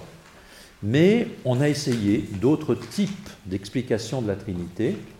Par exemple, euh, au Moyen Âge, au début du Moyen Âge, euh, chez un auteur comme euh, Richard de Saint-Victor, qui a essayé, en analysant ce que c'était l'amour et la charité, d'en donner une expression, une expression de ce que pouvait être le mystère trinitaire. C'est très suggestif, mais ça explique beaucoup moins que les explications de saint Thomas, à mon sens, et en, particulier le fait qu'il y ait de résoudre qu'on ne retombe pas dans le polythéisme en affirmant que trois sont Dieu. Ou alors, évidemment, c'est les images. Ce que vous faites tous euh, quand vous faites du catéchisme, voilà, la Trinité, c'est comme l'arc-en-ciel. Il y a un arc-en-ciel, il y a trois couleurs différentes. Très bien, belle image, ou, trois, le triangle, comme vous voulez. Euh, ça explique absolument rien. Bon. Alors, comment essayer de se donner une petite idée que quelque chose procède de Dieu. C'est juste ça qu'on dit cette fois. Hein. La prochaine fois, on dira que cette procession établit une relation. Et puis la, dernière fois, on dira que cette relation, ce sont des êtres personnels. Alors j'anticipe un petit peu pour à chaque fois vous faire voir la perspective. Mais là, nous disons simplement comment c'est possible qu'en Dieu que quelque chose sorte, sorte à l'intérieur de lui-même. Eh bien, qu'est-ce qui se passe dans notre âme? Eh bien, notre âme, elle a deux pour saint Thomas en tout cas, deux facultés, vous le savez, euh, deux facultés spirituelles qui sont l'intelligence et la volonté. Et ce que va faire saint Thomas, c'est qu'il va analyser ce qu'est l'intelligence, la, la, connaissance humaine, et il va se dire, est-ce qu'il se passe quelque chose comme ça en Dieu? Et il va, analyser ce que c'est que le vouloir humain, il dit, est-ce qu'il ne se passerait pas quelque chose en Dieu? C'est intéressant, parce que Pierre, qui connaît ou qui aime, eh bien, on, a plusieurs. Là, on a une multiplicité et on a un être, voyez? Et c'est ce qu'on cherche un petit peu. On, cherche à montrer qu'une multiplicité peut se réaliser au sein d'un même être. Et, Eureka, en nous, on a bien une multiplicité spirituelle du vouloir, du connaître, qui n'est pas la même chose, et pourtant c'est le même être. En fait, à la fin, il faudra inverser la chose. Pourquoi il y a en nous cette multiplicité? Parce qu'elle est en premier en Dieu. Et justement, la marque de la Trinité, c'est nous avoir mis cette multiplicité dans notre âme, qui est de connaître et de vouloir. Alors, comment il s'y prend? Eh bien, allons-y. Alors là, je, développe un peu ce que dit saint Thomas, parce que dans la Somme, vous verrez, il établit uniquement qu'il y a la procession des personnes divines. Vous voyez, lui, il lâche tout de suite le mot de personne, parce qu'il est pressé. Nous, on a plus le temps. Alors, première chose, on va y aller en étape. Première étape, qu'est-ce que c'est que connaître? Allez, on ne se fatigue pas dans les théories de la connaissance, on prend celle qui nous semble la mieux, celle d'Aristote. Quand je connais, il y a un objet sensible qui se présente à moi, à ma perception. Je, vois je connais toujours à partir d'une perception sensible ou imaginaire, mais en tout cas une perception sensible. Celle-ci, cette perception sensible, fournit à mon intelligence une ressemblance sensible de la chose. Hein, parce que quand je vois quelque chose, ben, la réalité, elle se trouve en moi. Mais la réalité, elle ne se trouve pas en moi. Il y a quelque chose qui se trouve en moi, c'est une ressemblance de type sensible. Alors, mon intelligence, qu'est-ce qu'elle va faire? Je, je joue un peu à la comédie comme ça pour rendre un peu les choses plus vivantes, elle va produire, mon intelligence, un être, qu'on appelle un être intentionnel, qui va rendre la chose perçue présente en moi. Une espèce de, rayon, et hop, qui rend la chose perçue en moi selon son intelligibilité. Ce qui me fait dire immédiatement, tiens, qu'est-ce que c'est que ça Une cloche. Qui est devant moi sur la table. Qu'est-ce que c'est que ça une personne ou une bouteille. Hein, je produis un être et mon intelligence produit, elle, quelque chose qui, à partir de ce qu'elle a vu sensiblement, a produit un être. Bon. Et on sait que ce qui est ainsi perçu va être exprimable par un concept. Un concept, une idée, un, verbe mental, laissons ça.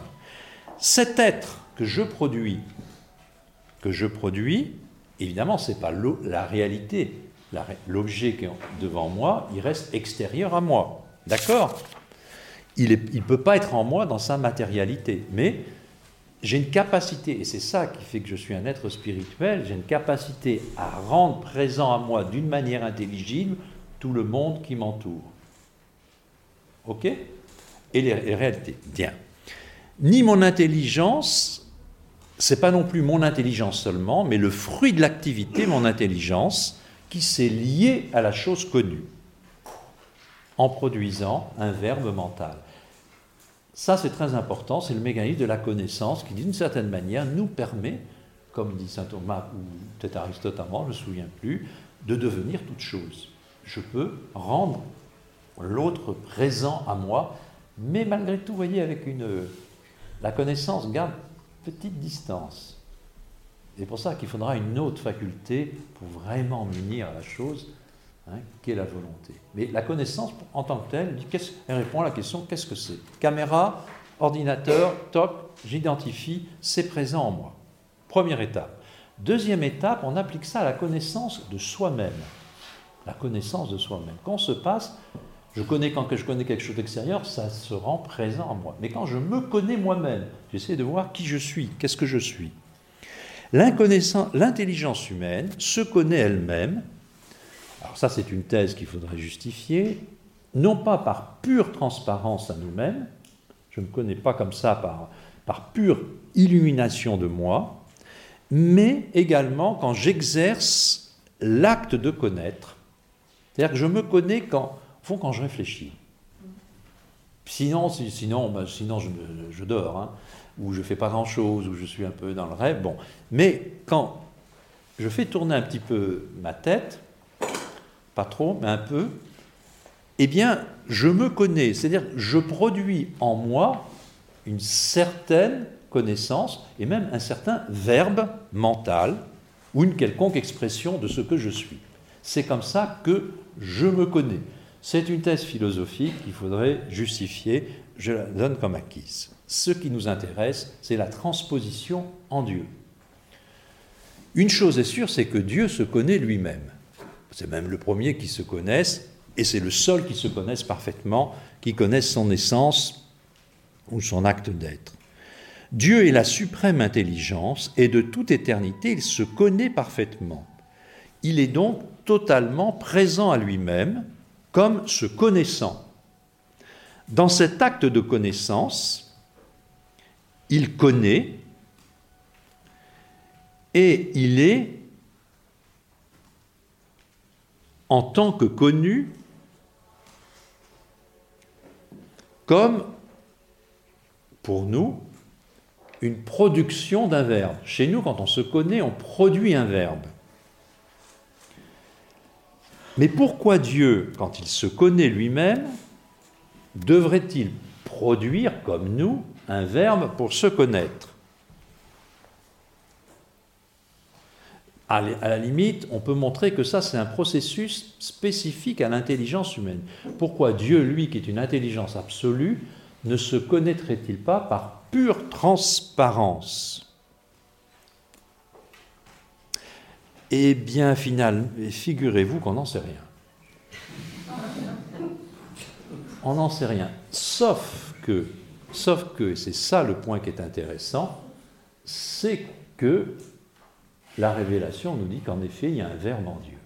Et c'est ça qui nous autorise à dire que quand Dieu se connaît, il produit bien un verbe. Sans révélation, on ne pourrait pas le dire. Parce que Dieu pourrait se connaître, il a un intellect puissant pour se connaître par pure, je dirais, transparence à lui-même. Nous, on est obligé de produire un verbe pour que ça devienne intelligible. En Dieu, eh bien, on sait qu'il existe effectivement une production, une procession qui est un verbe intérieur. Alors on est autorisé à avancer une analogie jusqu'à dire que l'intelligence que Dieu a de lui-même s'effectue selon une sorte de production, de procession, mais d'une procession complètement intérieure, complètement immanente, donc non pas en dehors de la divinité, mais à l'intérieur même de la divinité, c'est la production du Verbe.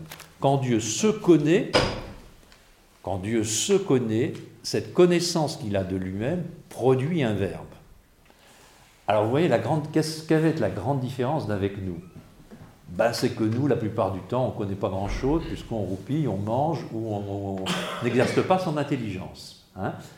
Euh, en Dieu, ce n'est pas le cas. Hein. c'est Dieu qui a toujours un intellect, au top niveau, en pleine énergie. Donc voilà. Et ça n'a jamais commencé. C'est comme ça depuis toute éternité. Seulement ça, je peux le dire uniquement parce que je sais que par révélation, par exemple, le prologue de Saint Jean me dit qu'au commencement était le Verbe. Et ce n'est pas le Verbe incarné, c'est le Verbe. Donc au commencement, il y a en Dieu une production d'un Verbe. Et comme je sais que par ailleurs, je dois affirmer trois différents dieux, je dis qu'à l'intérieur de lui, quand il se connaît, il produit quelque chose de comparable à ce que nous nous produisons et qui est un verbe. Ce verbe connu, donc, procède du principe connaissant, devient l'autre dans toute la divinité, excepté une chose, c'est qu'il vient d'eux. Voilà. Il est issu d'eux. Il est à l'origine, il y a quelque chose qui le produit. C'est la seule différence. Qu'est-ce que c'est que ce chose qui le produit? Comment pourra-t-on le définir? Parce que pour pas que ça multiplie les dieux, c'est là qu'il faudra attendre l'exposé suivant.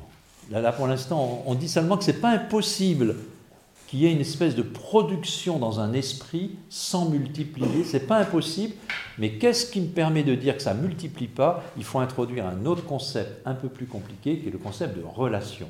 Pour l'instant, j'en parle pas, parce que c'est la fois prochaine.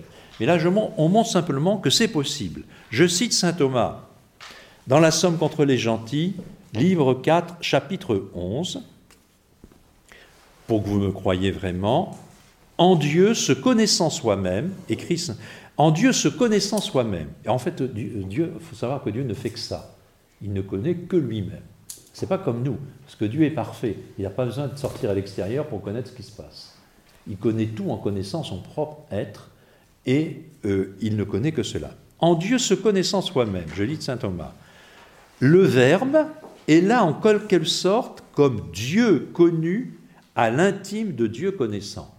Dieu connu à l'intime de Dieu connaissant. Un peu, dit saint Thomas, comme le concept de la pierre est en l'intelligence la pierre même en tant que connue. Donc vous voyez, de même que moi, je peux avoir le concept de la pierre, de quelque chose d'extérieur, en Dieu, quand il se connaît, eh il y a une espèce de dédoublement qui fait qu'à production d'un verbe, c'est la deuxième personne de la Trinité. Voyez, c'était simple la procession. On montre simplement que comme c'est pas impossible à penser. Ah, il, vous l'a assez dit, le frère Dominique, ne demandez pas une vision de Dieu, la Trinité. On montre quand même que sur le plan humain, c'est pas impossible à penser. Encore une fois, j'en suis à la première image de notre ralenti. Vous voyez où on va aller pour montrer la, il y a une première procession, la deuxième procession, qu'est-ce qu'il faut faire? Elle est, à vrai dire, un peu plus compliquée, mais je vais essayer de la simplifier. Ben, de même qu'on l'a fait avec l'intelligence, on peut faire à peu près la même chose avec la volonté. La volonté.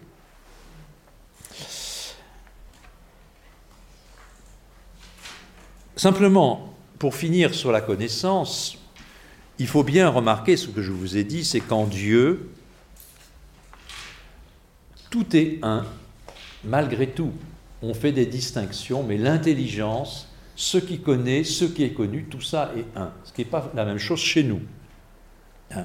Il y a une grande différence avec la connaissance humaine. Hein. Tout cela ne fait qu'une seule chose, c'est la substance divine.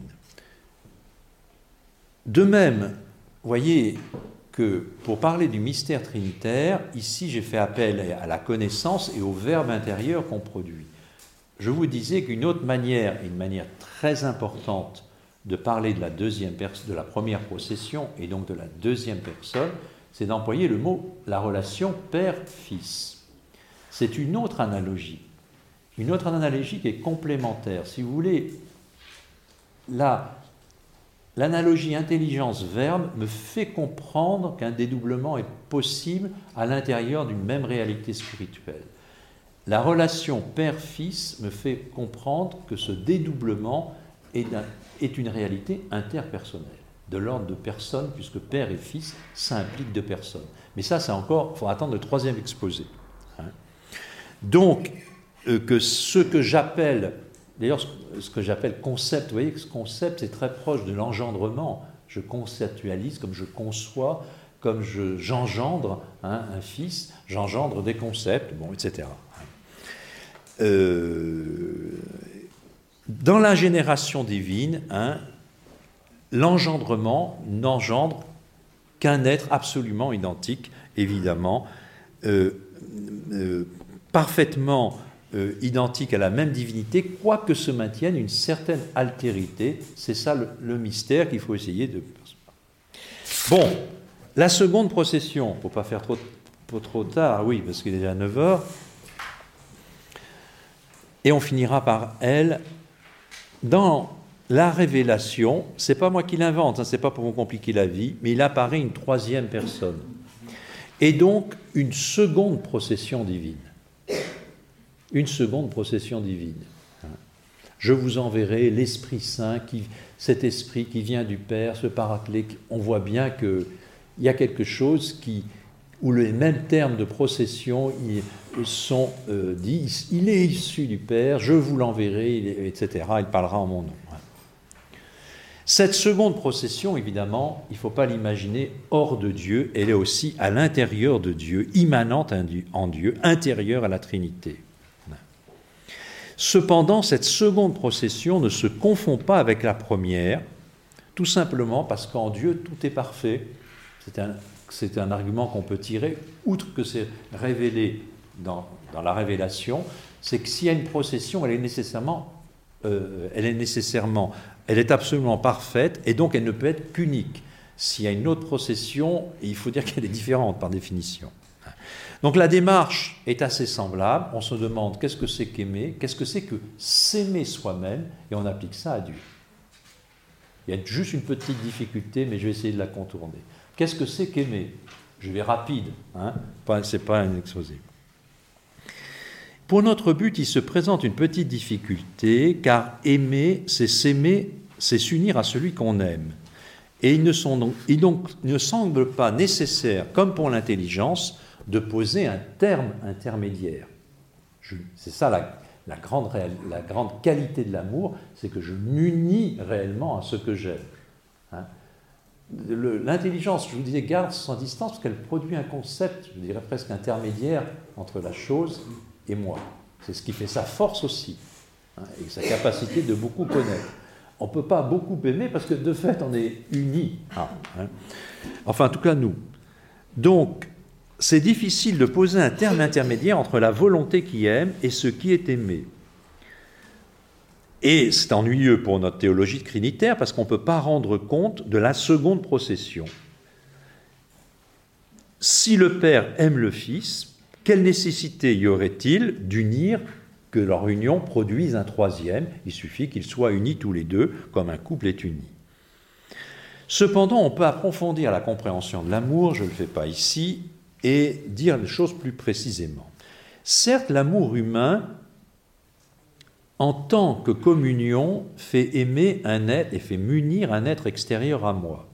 Mais en réalité, la volonté, en aimant, en aimant un autre, se porte vers un bien, son bien, selon un mouvement d'accroissement de son bien. Elle poursuit quelque chose qu'elle estime être son bien. Et c'est bien ça le point de départ de tout amour. Aimer, c'est aimer le bien qui dépasse mon propre bien pour m'ouvrir au bien universel, à autrui et jusqu'à Dieu. M'aimer moi-même, d'ailleurs, nécessite l'amour d'autrui et de Dieu, car seul je ne peux me constituer mon propre bien. Il faut une certaine communion pour réaliser mon bien, etc. Ça, c'est ce qu'on peut voir, et d'où hein, les grands sujets de philosophie politique. Il s'agit donc d'entrer en communion avec les autres. L'autre que j'aime m'est extérieur, en l'aimant, je me porte à l'extérieur de moi-même pour m'unir, mais aussi je rends de quelque façon l'autre intérieur à moi-même, en tant que je l'aime. La preuve, c'est que l'autre m'est bien présent en moi comme aimé, même s'il n'est pas là physiquement. Il n'y a pas de concept dans l'amour, mais quand même l'autre est présent. Il, exerce même une espèce de poids en moi, hein, de présence c'est l'expression augustinienne, ça. Hein. L'autre est il est tellement présent qu'il exerce un poids en moi. Quand quelqu'un vous est indifférent, ce poids n'est pas exercé. Quand, il est, quand vous êtes amoureux, ben, l'autre est omniprésent et pèse en votre cœur. Hein. L'intellection, elle, rendait l'autre présent à moi par le verbe, mais seulement intérieurement, tandis que l'amour tend à s'unir à l'autre dans, dans sa réalité non plus abstraite, mais existentielle, dans quelque chose d'extrêmement concret. C'est pour ça que normalement intelligence et volonté euh, doivent euh, aller ensemble si on veut être un être humain parfaitement accompli. Hein. Ceci dit, il y a quand même une réalité qui se dédouble hein, par l'action même de ma volonté. Je cite saint Thomas ici dans la Somme théologie prima part, question 37, article 1. La volonté qui aime a en elle une forme d'impression de l'autre. L'autre s'imprime dans mon être. Hein, c'est comme, comme, une, comme quelque chose qui s'imprime dans la pâte, ça s'imprime dans mon cœur. Et de certaine manière, hein, euh, c'est le terme que produit l'amour qui rend l'autre à l'intérieur, à l'intérieur de celui qui aime. C'est une impression qui n'est pas une conception de l'intelligence, elle est cet attrait, ce poids hein, qui fait que l'autre est présent à moi parce que euh, je l'aime, parce que j'ai une affection à son sujet. Eh bien, à partir de là, on va pouvoir en effet parler d'une seconde procession en Dieu et l'appliquer donc à la seconde procession. Dans l'amour humain, il y a donc non pas production d'un concept, mais d'une impression, une impression affective, si vous voulez. Dieu s'aime parfaitement lui-même. De même qu'en se connaissant, il produit un autre lui-même comme connu, de même, en s'aimant, il reproduit à l'intérieur de lui-même un autre comme aimé. Mais comment sait-on que Dieu, quand il s'aime, il produit un autre?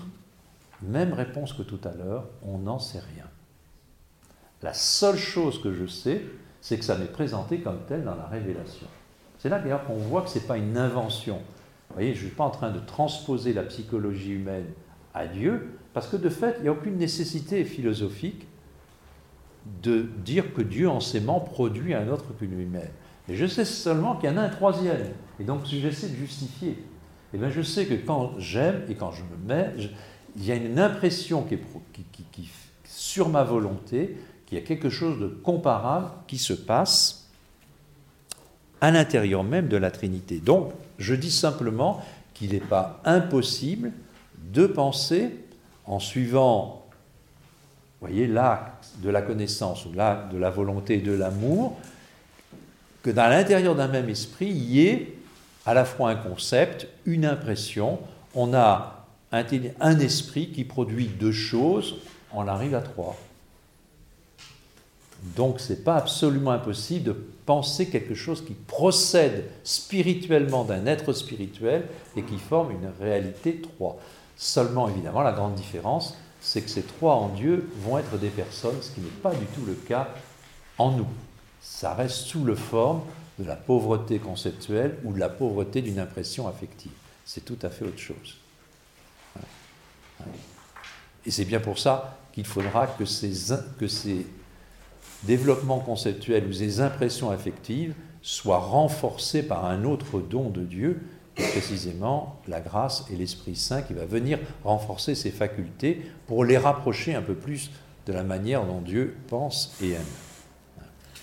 Quoi qu'il en soit, je ne sais pas si je vous ai euh, convaincu, mais on a juste montré que ce n'était pas complètement absurde, pensable, de poser en Dieu, à l'intérieur de Dieu, qu'il se connaît et qui s'aime, quelque chose qui procède et qui produit quelque chose, à l'image de ce qui s'y produit en nous. Alors je vais finir par là en disant ce que je vous avais déjà dit tout à l'heure, qu'en fait, il faut rattacher, les, il faut lier ensemble les processions trinitaires immanentes à l'intérieur des créatures, à l'intérieur de Dieu, de la Trinité, des processions des processions des créatures. Hein. Ce qui se passe à l'intérieur de la Trinité, c'est exactement ça que Dieu a imprimé dans la création. C'est-à-dire qu'il a imprimé quelque chose d'intelligent dans la création. Il a tout créé par sagesse et par amour, disons-nous dans la préface de la quatrième prière eucharistique. Très important. Créé par sagesse et par amour. C'est-à-dire qu'il imprime sa sagesse, c'est-à-dire le Verbe de Dieu, dans la création, et il imprime sa deuxième procession dans la création, qui est l'Esprit Saint, la charité. C'est pour cela que dans la création, tout être créé poursuit sa propre perfection, parce que tout être est comme mu par ces deux processions divines trinitaires originelles. Donc quand on les retrouve dans la Trinité, c'est d'abord parce que la Trinité les a mises, et les a mises dans notre âme. Hein? C'est-à-dire qu'au fond, et c'est ce que nous dirons, une application en morale. Pourquoi ne faut-il pas mentir? On va dire au petit enfant parce que c'est pas bien. Hein, cette petite louvette à qui je demandais, euh, qui disait qu'elle mentait à ses parents de temps en temps. Je lui ai demandé, mais penses-tu que, que l'enfant Jésus, à ton âge, il faisait des mensonges? Elle m'a répondu, après quelques secondes de réflexion, il a bien dû en faire quelques-uns. Hein. et, bien, c'est un peu ce qu'on dit. Mais non, pourquoi, euh, pourquoi on, doit pas, on, ne doit pas euh, mentir moralement? Parce que c'est pas bien, c'est pas juste, il y a tout ce que vous voulez sur le plan moral. Plus profondément que cela, parce que la vérité, pour nous, est une marque de la première procession trinitaire, c'est-à-dire que la capacité que Dieu a donnée à mon intelligence de dire le vrai, c'est une image de ce que Dieu fait de toute éternité entre la première et la deuxième personne divine, entre le Père et le Verbe qui dit la vérité. Donc mon intelligence doit dire la vérité, comme ma volonté doit accomplir la charité, parce qu'ils sont des images des processions trinitaires. Donc vous voyez, ces processions divines, elles sont présentes dans notre être spirituel. Et tout notre être spirituel, hein, c'est de précisément, non seulement d'imiter Jésus-Christ, mais plus, plus encore d'imiter le mystère de la Trinité. Et pourquoi faut-il imiter le mystère de la Trinité? Encore une fois, parce que ça sera ça notre vie éternelle. Et que si notre intelligence et si notre volonté n'imite pas les deux processions trinitaires, eh bien on ne saura pas quoi faire au ciel. Il n'y a que ça que nous ferons au ciel, avec une, étendue absolument inimaginable en intelligence et en charité. Alors on me dirait, mais comment faire pour imiter la Trinité? Parce que l'intelligence du Verbe et, de la charité de l'Esprit, c'est pas simple. Ah, mais c'est là qu'il faut vous rappeler, il y en a une qu'on saisit assez facilement, d'intelligence et de la volonté, c'est celle de l'humanité de Jésus. Et si vous voulez imiter ce qui se passe dans le mystère trinitaire, il faut imiter l'intelligence et la volonté et la charité de Jésus. C'est par cette procession qui se passe dans l'humanité de Jésus que nous sommes réintroduits dans les processions trinitaires vous voyez une espèce de va-et-vient, c'est pour ça que cette, idée de procession est absolument capitale pour notre foi. C'est pas un truc, voilà, il y a Jésus qui nous dit, bon ben voilà, si tu veux être heureux, euh, sois pratiquant et fais pas trop de mauvaises choses. C'est quand même, c'est beaucoup plus crucial que cela. C'est-à-dire que notre vie, son horizon définitif, c'est le mystère trinitaire. il faut bien comprendre que la médiation de Jésus dans son humanité, c'est-à-dire dans la manière dont il utilise son intelligence et sa volonté, et donc dans la manière dont il va donner sa vie, va nous manifester jusqu'où l'amour de Dieu peut aller et comment doit fonctionner aussi notre propre intelligence et notre propre volonté. Vous voyez, là, on, refait euh, un petit peu, on referme un peu le cercle.